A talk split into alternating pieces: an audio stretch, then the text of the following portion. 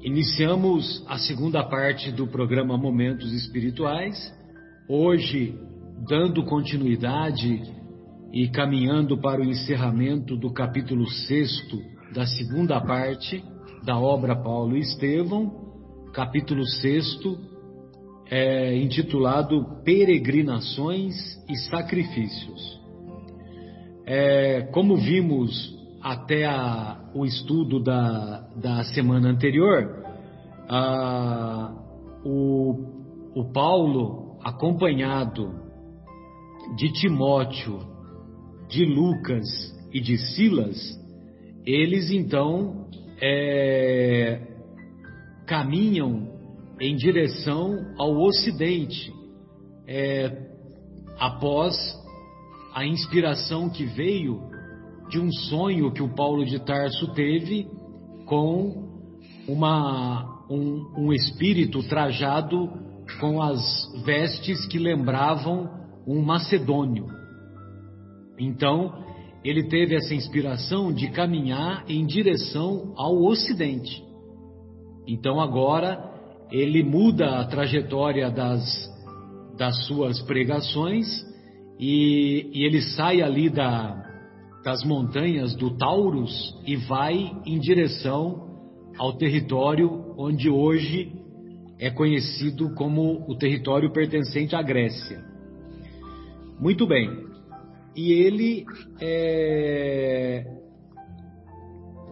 e todos todos vimos também no capítulo anterior que num determinado momento, é, em algumas ocasiões, os nossos amigos, né, liderados pelo Paulo de Tarso, eles pegavam algumas embarcações. E nessas embarcações, o Paulo se aproveitava de todos os momentos para pregar os ensinos de Jesus. E aí ele acabou fazendo muita amizade, né? Muita, ele teve um grande círculo de simpatizantes do evangelho nesses momentos. E nesses momentos é, e, e essas pessoas são citadas nas várias epístolas que o Paulo de Tarso vai escrever a partir de, de algum tempo depois, né? Não, nesse, não ainda agora, mas como nós veremos, sobretudo a partir do próximo capítulo. E aí então eles resolvem, eles descansam dois dias em Neápolis e quando eles estavam chegando a Neápolis, o Lucas e o Timóteo, o Paulo sugeriu que Lucas e Timóteo fossem por outros caminhos em direção a Tessalônica. Se vocês observarem lá no mapa, é, tanto é que tem uma carta aos Tessalonicenses, né? Então, se vocês observarem no mapa, vocês vão perceber que a região é a região onde seria o norte da Grécia. Muito bem. E aí o Lucas, ele fica preocupado porque o Lucas faria companhia com o Timóteo. E o Lucas queria saber se o Timóteo era se ele era circuncidado. Aliás, o verbo é, é apenas circuncidar. Não existe o verbo circuncisar, né? Eu achava que tinha, mas é só circuncidar. Então, o Timóteo, o Paulo tranquiliza o Lucas dizendo que o Timóteo era circuncidado e, e, e essa providência foi, ela foi tomada lá na, nos arredores lá de Listra, justamente prevendo é, evitar confusões nas futuras pregações nas cidades lideradas pelos representantes do judaísmo, né? Sobretudo nas sinagogas, né? Nas, nas cidades que o, as cidades que o Paulo pregava, a grande maioria era composta por sinagogas. E os locais que ele dava preferência primeiro era a, a sinagoga local. E aí então, o Paulo, ele faz um comentário assim que é muito muito profundo, ao mesmo tempo que que ele mexe na ferida da circuncisão. Então ele diz assim, ele diz para, o, para os amigos, né? É, até que Deus opere a circuncisão de tantos corações endurecidos, é indispensável saibamos agir com prudência, sem atritos que nos inutilizem os esforços. Acharam essa parte? Amigos. Então, até que Deus opere a circuncisão de tantos corações endurecidos, então circuncisão, circuncisão, como nós vimos, é você retirar o excesso de pele do prepúcio do pênis. E quando você retira o excesso de pele, a glande, aquela região que é conhecida popularmente como cabeça do pênis, a glande fica exposta, fica aberta. Então, olha só a, a, a colocação do Paulo. Até que Deus opere a circuncisão, a abertura de tantos corações endurecidos, né? A abertura, que, que esses corações não fiquem mais tão teimosos, tão renitentes, é indispensável agir com prudência.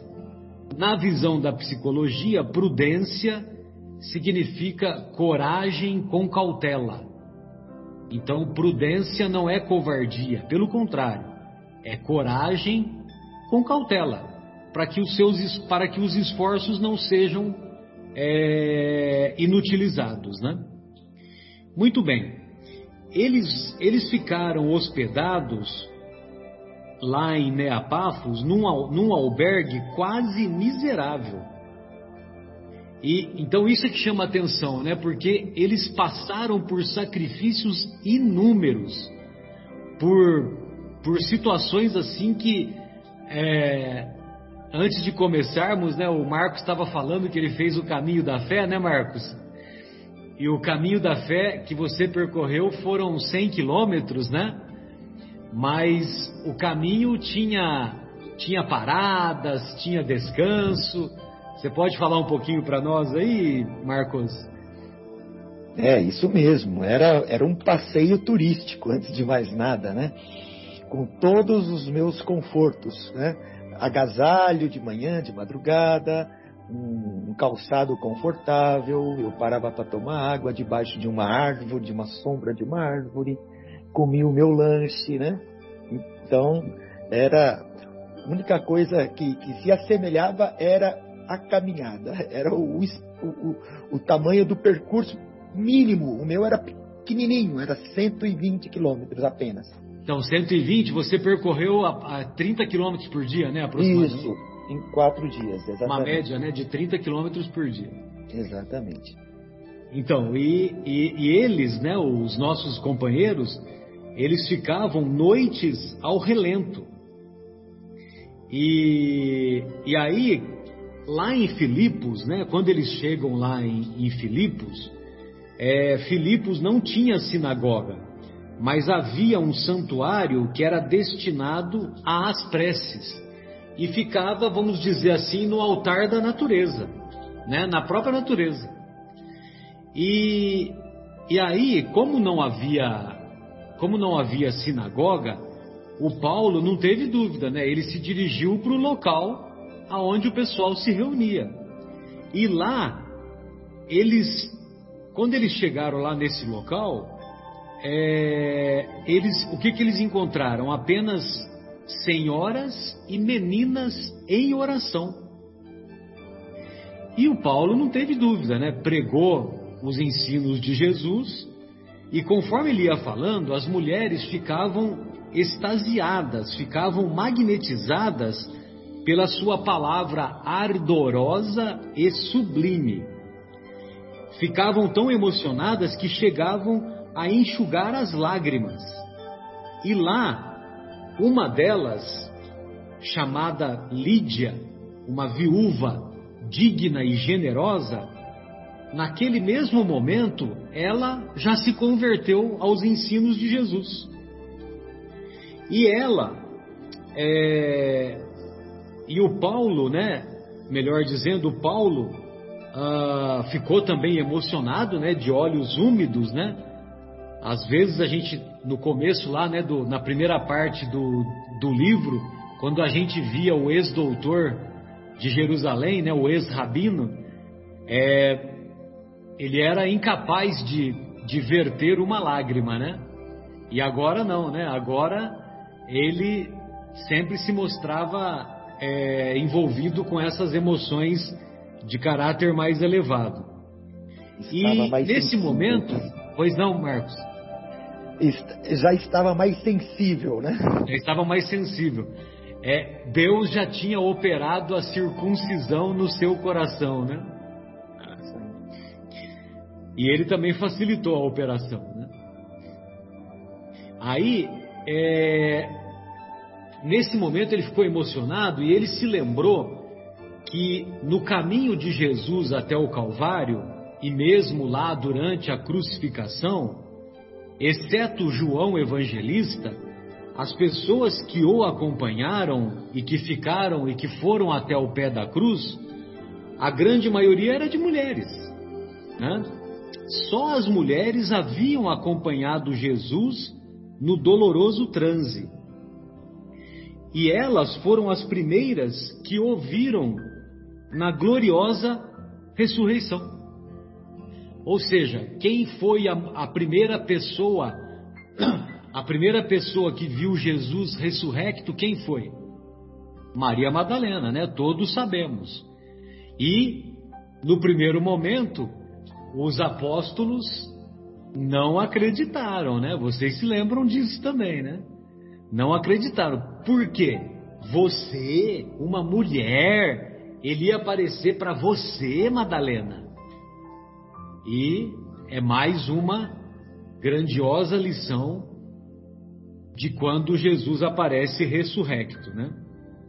E uma outra coisa que me chamou a atenção é que num determinado momento ele olha aquelas meninas mais jovens e ele e ele vê aí já é uma eu, interpreto como como uma visão mediúnica ou como uma inspiração, que ele vê aquelas meninas jovens junto da, daquelas senhoras naquele ambiente lá do altar da natureza, é, então ele tem a impressão de que via à sua frente um gracioso bando de pombas muito alvas. Pombas muito alvas, né? Representando a pureza de corações, né? prestes a desferir o voo glorioso dos ensinamentos dos ensinamentos do Cristo para para a Europa. Olha só que interessante, né? Pois não, pois não, Fábio. Ô, ô Marcelo, é interessante que às vezes eu, eu, pelo menos já já vi, né, comentários de que o, o, o Paulo era machista né? Sim, sim. E o, e o Emmanuel faz questão de, de mostrar aqui é, a visão assim. dele, né? E o reconhecimento do valor da, da alma feminina né? e da experiência feminina quando ele põe esses, esses três pontos, né? É, da crucificação de Jesus sendo acompanhada só por almas femininas, a ressurreição, né?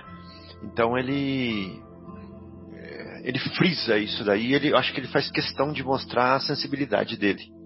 Exato. Com isso. E como ele vê essas essas pombas aí, né?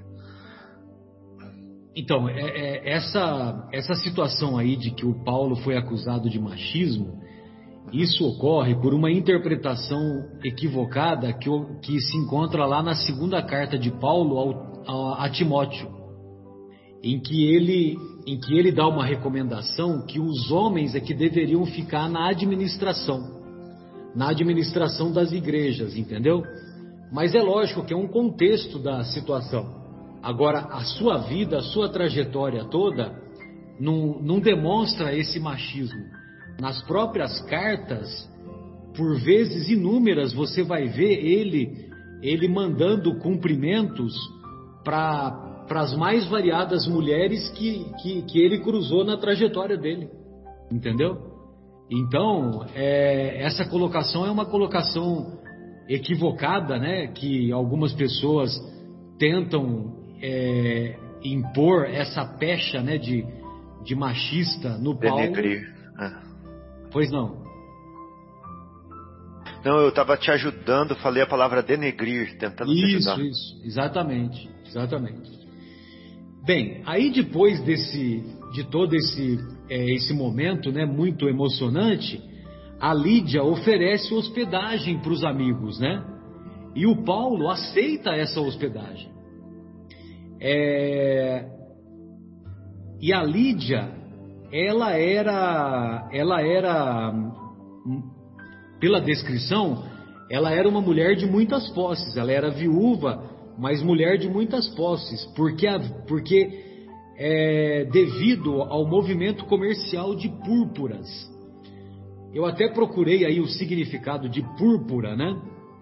E, e nós vamos encontrar lá no, no dicionário que púrpura é uma substância corante de cor vermelho escura com tonalidade arroxeada que se extrai de um molusco da família dos muricídios e que é usado para tingir tecidos, né?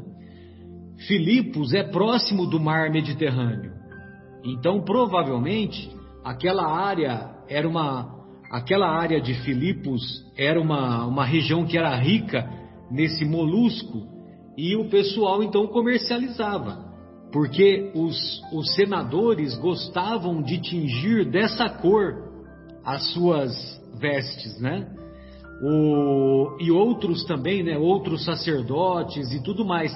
E, e, era uma, e era uma roupa, era uma vestimenta que era mais cara, né? Mais é, mais rentosa financeiramente, é, vamos dizer assim.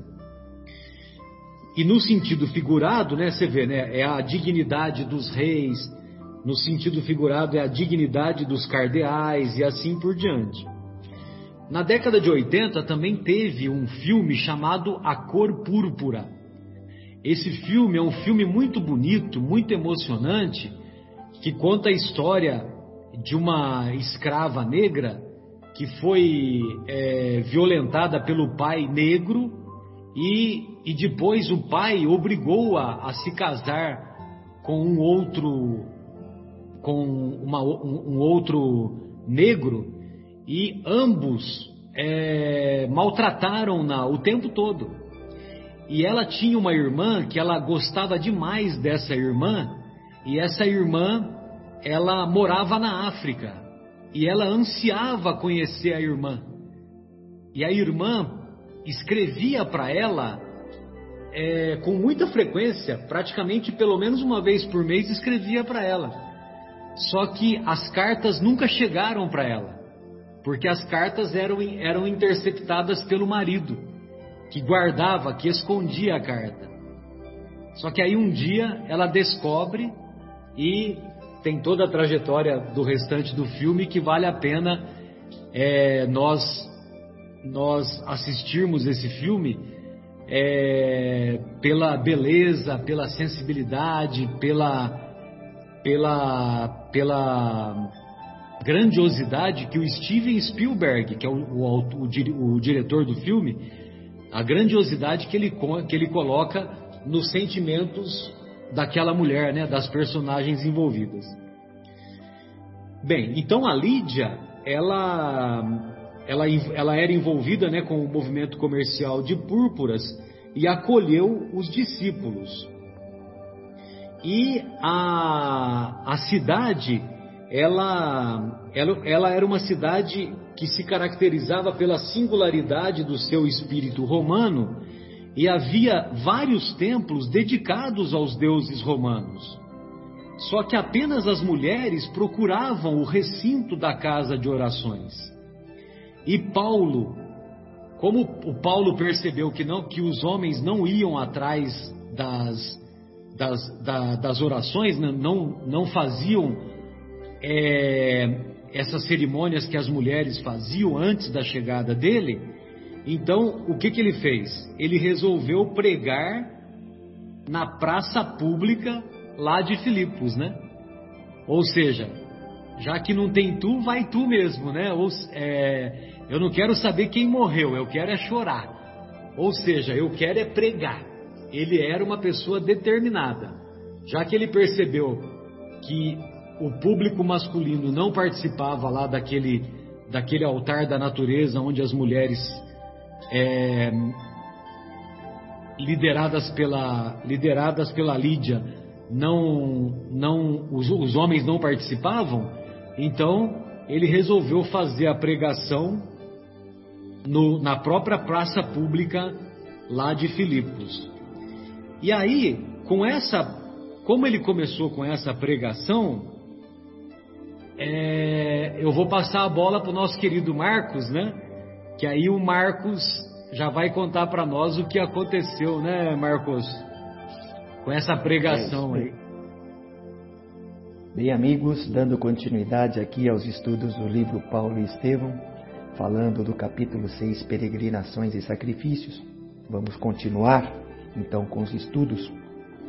Diz aqui que na mesma época, na cidade de Filipos, possuía uma pitonisa. Pitonisa é uma, uma na antiguidade falava daquela pessoa, daquela mulher que possuía o dom da profecia. Então ela era uma médium cujos patrões procuravam é, explorar esses poderes psíquicos, né? mercantilizar, digamos assim, esses poderes psíquicos.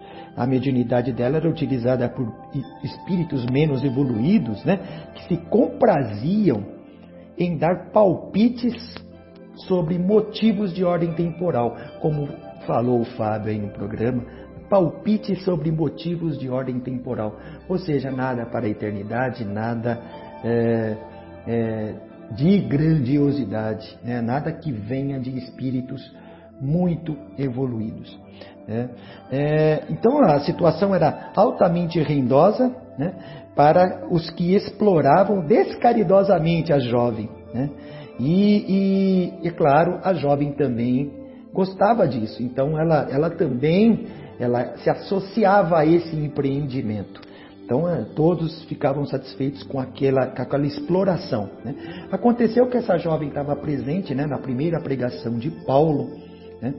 E, e, assim que Paulo terminou essa exposição dele, a exposição evangélica, essa jovem se levantou e começou aos brados, né, aos berros, ou falando em voz alta, né, dizendo assim: Recebei os enviados do Deus Altíssimo, eles anunciam a salvação.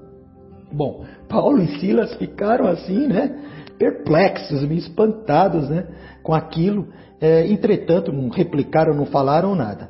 E no dia seguinte foi a mesma coisa, e na semana toda foi a mesma coisa. Eles terminavam de falar, a mulher vinha e falava aquela, todas aquelas palavras, elogios, títulos pomposos. Né? Mas só que Paulo Paulo ficou, desde a primeira vez, Paulo ficou meio, meio desconfiado disso, né? E procurou saber dessa mulher, dessa moça, né? Anônima, né? E ficou conhecendo os antecedentes dela, que ela era é, estimulada, que, que estimulados pelo ganho fácil, os patrões delas estavam explorando aquele dom dela, né? É, então Paulo foi, como foi sempre contrário, nunca se conformou com essa compra e venda dos bens celestes, né, percebeu os mecanismos ocultos daqueles acontecimentos. Assim que terminou uma pregação da praça, né, e, bom, Paulo, ah, Paulo percebeu e esperou. Vamos esperar a próxima oportunidade que acontece isso, que eu vou tomar uma atitude. E aí, terminada a pregação em outro dia na praça, a jovem começou de novo a gritar: Recebeis os mensageiros da redenção, não são homens, são anjos do Altíssimo, tal, né? O convertido, então, o convertido lá de Damasco, Paulo, desce da tribuna e com toda a sua autoridade, ele vai direto para aquela moça, né? E de certa forma né, expulsa né, ou afasta aquele, aquele espírito dela, dizendo: Espírito perverso, não somos anjos, somos trabalhadores em luta com as próprias fraquezas. Por amor do Evangelho, em nome de Jesus Cristo, ordeno que te retires para sempre. Proíbo-te, em nome do Senhor, estabelecer-lhes confusão entre as criaturas, incentivando interesses mesquinhos do mundo em detrimento de sagrados interesses de Deus. Né? Com toda aquela palavra, né? imediatamente esse espírito se afastou e esta moça recobrou as energias. Esse fato provocou enorme admiração popular. E o próprio Silas né, é, vem para Paulo e pergunta: Mas, é, Paulo, Acaso essa mulher não falava em nome de Deus? Sua propaganda não seria para nós alguma coisa boa, um bem valioso? E o apóstolo né, falou: é, Porventura, Silas, poder-se-á na terra julgar qualquer trabalho entre antes, antes de concluído, trabalho antes de concluído? Aquele espírito podia falar de Deus mas não vinha de Deus. Que fizemos nós para receber esses elogios? Né?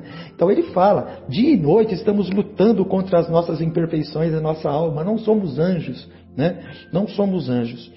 E, e, e assim foi. Ele deu toda essa, essa explicação para o Paulo, para o Silas, né? É, não ignoras como vivo em batalha com os espinhos dos desejos inferiores é, então, né, não seria justo que aceitássemos títulos é, imerecidos quando o mestre mesmo rejeitou o qualitativo de bom. Então, com todas aquelas palavras, né, Silas se impressionou com esses esclarecimentos. Né, e aí vem mais uma pergunta para Paulo. É, Silas, né, Silas faz para ele. Todavia, será o incidente uma lição para que a gente não dê atenção às relações com o plano invisível?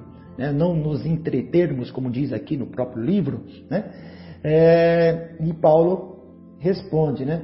como pudesse chegar a semelhante conclusão. É, o cristianismo, sem o profetismo, seria um corpo sem alma. Se fecharmos as portas de comunicação com a esfera do Mestre, como receber seus ensinos? Né? Porque ele é, ele é um espírito. Né? Os sacerdotes são homens e os templos são de pedra. Que seria da nossa tarefa sem as luzes do plano superior? É, então, é, é, Paulo tenta ou fala para Silas, né, que, que é, toda atividade, a atividade que eles estavam fazendo repousa nas dádivas recebidas e dá um exemplo, né? Já pensasse no Cristo sem a ressurreição e sem o intercâmbio com seus discípulos? Ninguém poderá fechar as portas que nos comunicam com o céu. O Cristo está vivo e nunca morrerá. Conviveu com os amigos depois do Calvário, em Jerusalém, na Galiléia. Trouxe uma chuva de luz e sabedoria aos seus cooperadores galileus no Pentecostes. Né? Chamou-me às portas de Damasco. Então, né, com essas palavras, né, Paulo é, demonstra a Silas né? É, que é necessário man, manter esta ligação com os, os, espíritos, evidente, espíritos de alta envergadura. Né?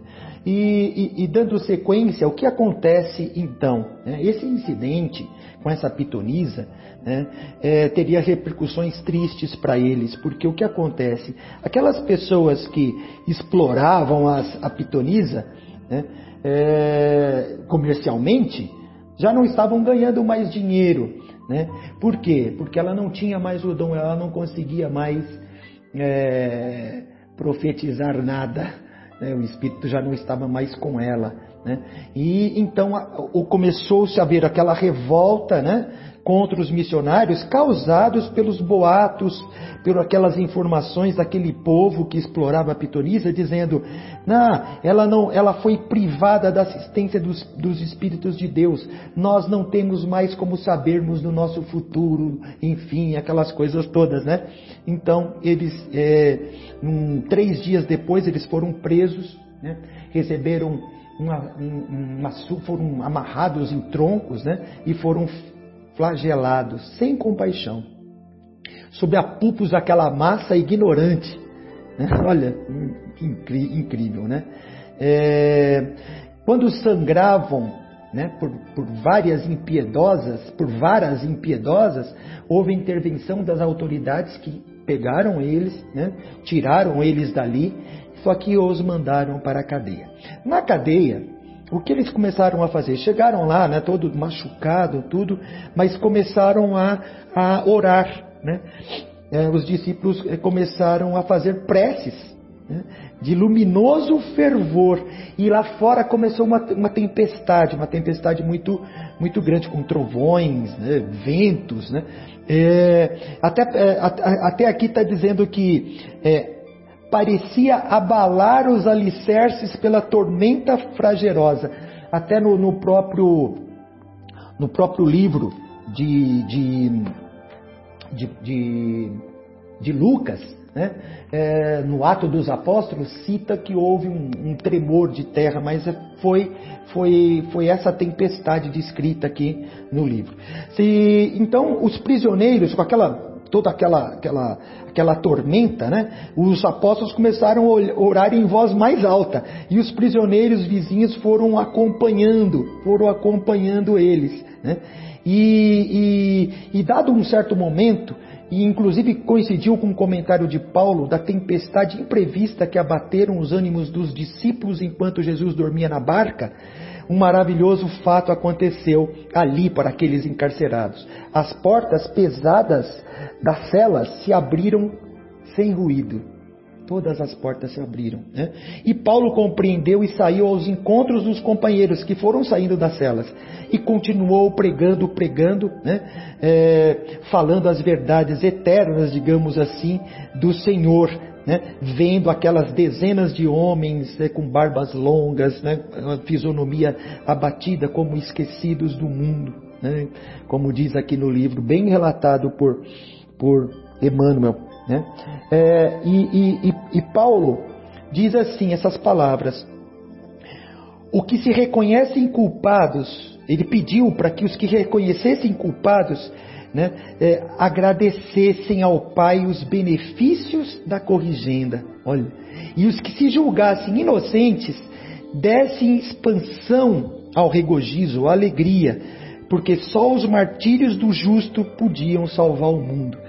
Olha só que palavras profundas que fizeram com que todo aquela, aquele povo que estava acompanhando né, se convertessem ali, naquele momento. Né? É, ninguém procurou sair, né? ninguém procurou sair daquele estabelecimento, daquela cela. Olha que coisa, é, é, que, que, que, energia boa que acontecia naquele momento. Quando amanheceu, o, o, o Lucano, que era o carcereiro, vendo tudo aquilo, né?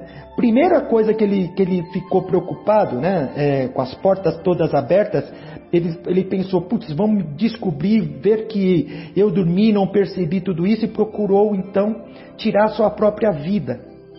Né? Foi quando Paulo é, é, avança sobre ele, né? impede que ele faça aquilo, explicou tudo o que aconteceu, né? e todos os encarcerados voltaram para, para suas celas.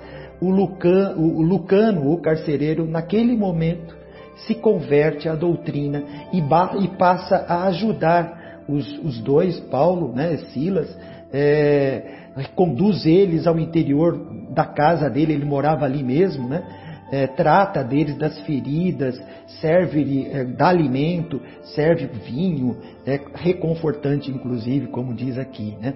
Nas primeiras horas, os juízes filipenses informados de tudo o que aconteceu naquela noite, naquela madrugada, cheios de temor, mandam libertar os, pecadores, os pregadores. Né? Mas Paulo, desejando oferecer garantias àquele serviço que estava se desenvolvendo na região, é, que iniciava naquela igreja, né? Alega a condição de cidadão romano a fim de infundir mais respeito aos magistrados.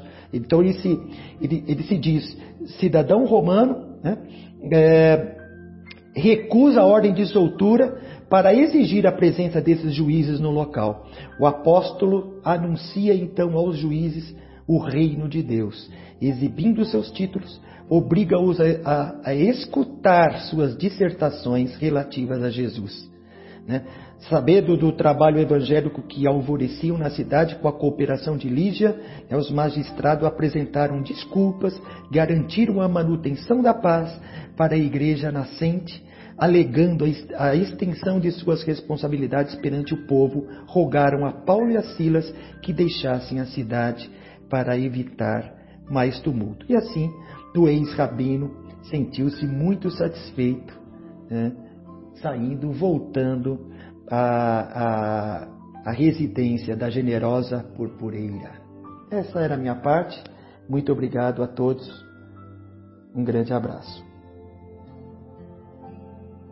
Então, dando continuidade ao que os amigos já falaram, já comentaram, né?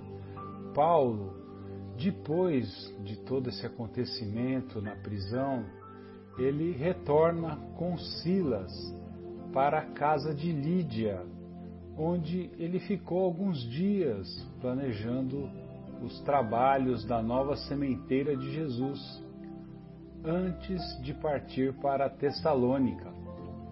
No caminho, né, no caminho para Tessalônica, ele aproveitava todas as oportunidades que apareciam para divulgar os ensinamentos do nosso Mestre Jesus, para dar notícias do Messias.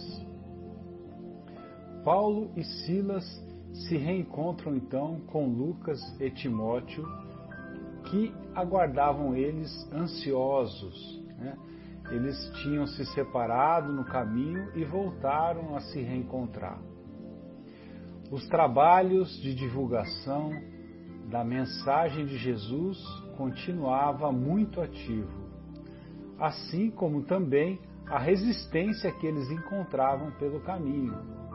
O trabalho era ativo, mas a resistência era também muito grande. Como, como disse Emmanuel, né, Emmanuel cita da seguinte forma: ele fala, judeus preconceituosos, homens de má fé, ingratos e indiferentes, conluiavam-se, ou seja, tramavam, juntavam-se contra o ex-doutor de Jerusalém e seus devotados companheiros. Paulo se mantinha firme e resoluto na sua tarefa, independente das dificuldades.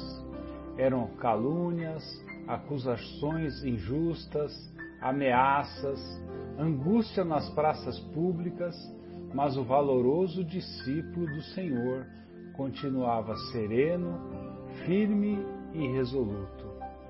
Aí a gente entende, né?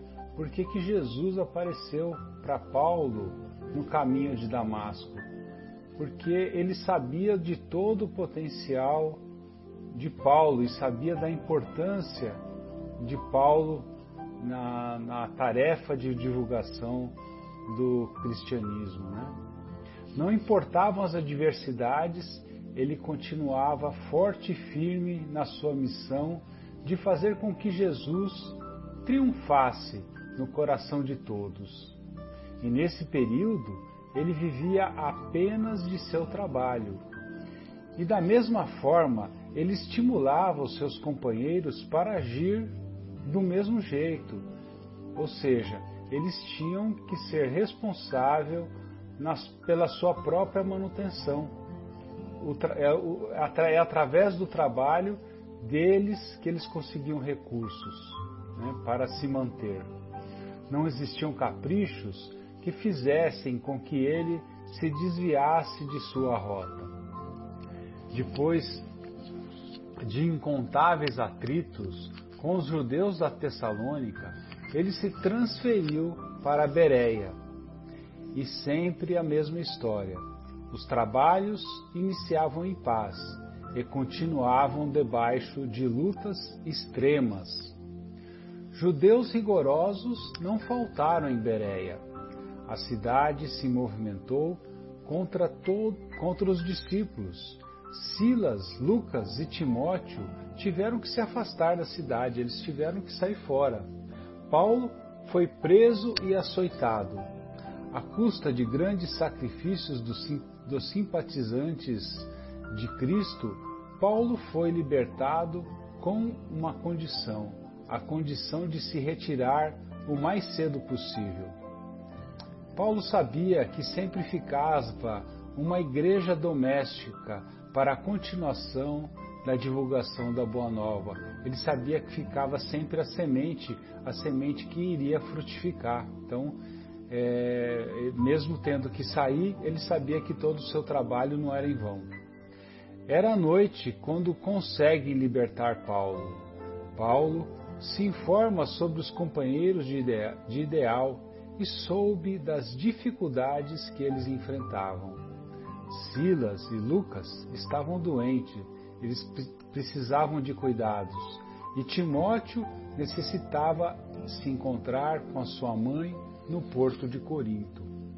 Estava na hora então de uma trégua nas atividades. Todos precisavam de repouso.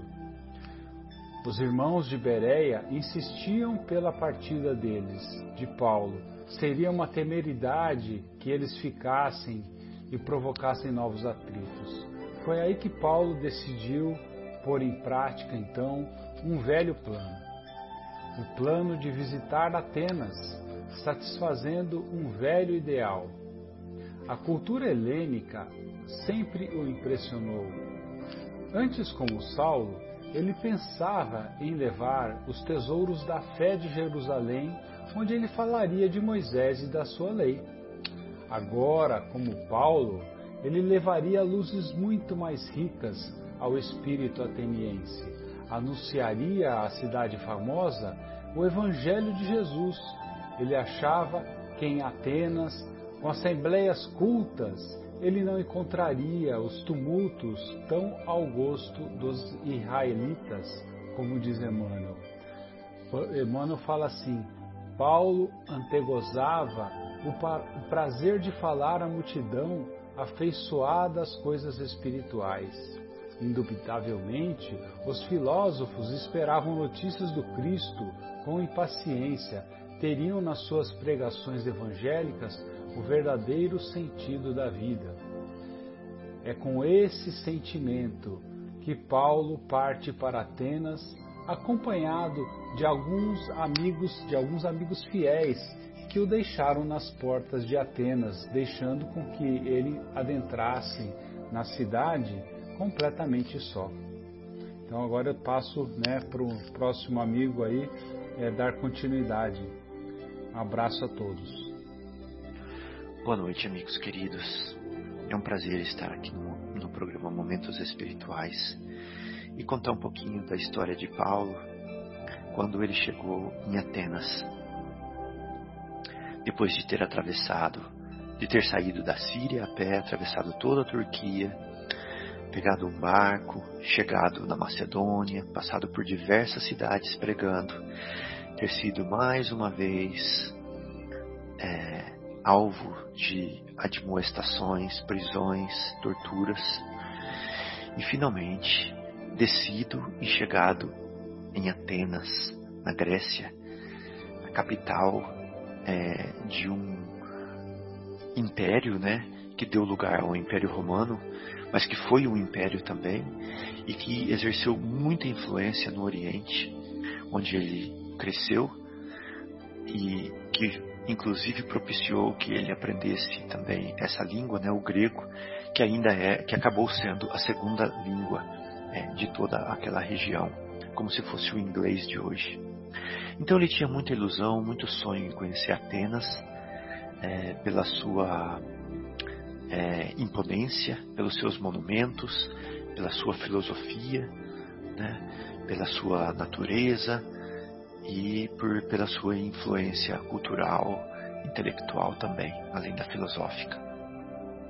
E além de tudo, ele queria conhecer também o espírito do ateniense. Né? Quem era essa pessoa que vivia lá em meio a tanta cultura, em meio a tanta filosofia? Mas a verdade é que ele ficou um pouco decepcionado. Ficou decepcionado porque ele percebeu que as pessoas eram frias. Ninguém se interessou por Jesus, por exemplo as pessoas estavam mais interessadas na sua aparência física, que o viam como louco, é, como uma pessoa que tremia, que estava mal vestida, que tinha barba grande, ao invés de procurar a sua a essência da mensagem em que ele trazia. Ele insistiu pregando na praça pública por é, uma semana e chegou até a pensar que ele sairia de lá sem, é, pela primeira vez, deixar seguidores sem implantar uma igreja.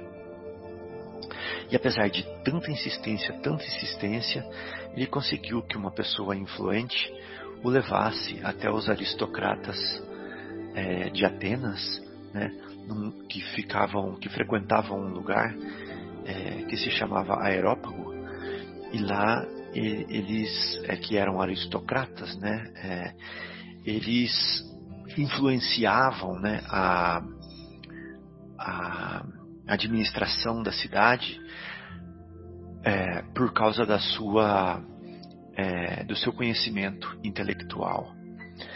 Então ele, eles acharam que seria esse, esse homem culto que quis dar essa chance para Paulo, quis levá-lo até lá para que Paulo pudesse pregar para esses aristocratas e ver se de alguma forma Paulo pudesse deixar alguma marca, alguma impressão na cidade com o auxílio desses aristocratas.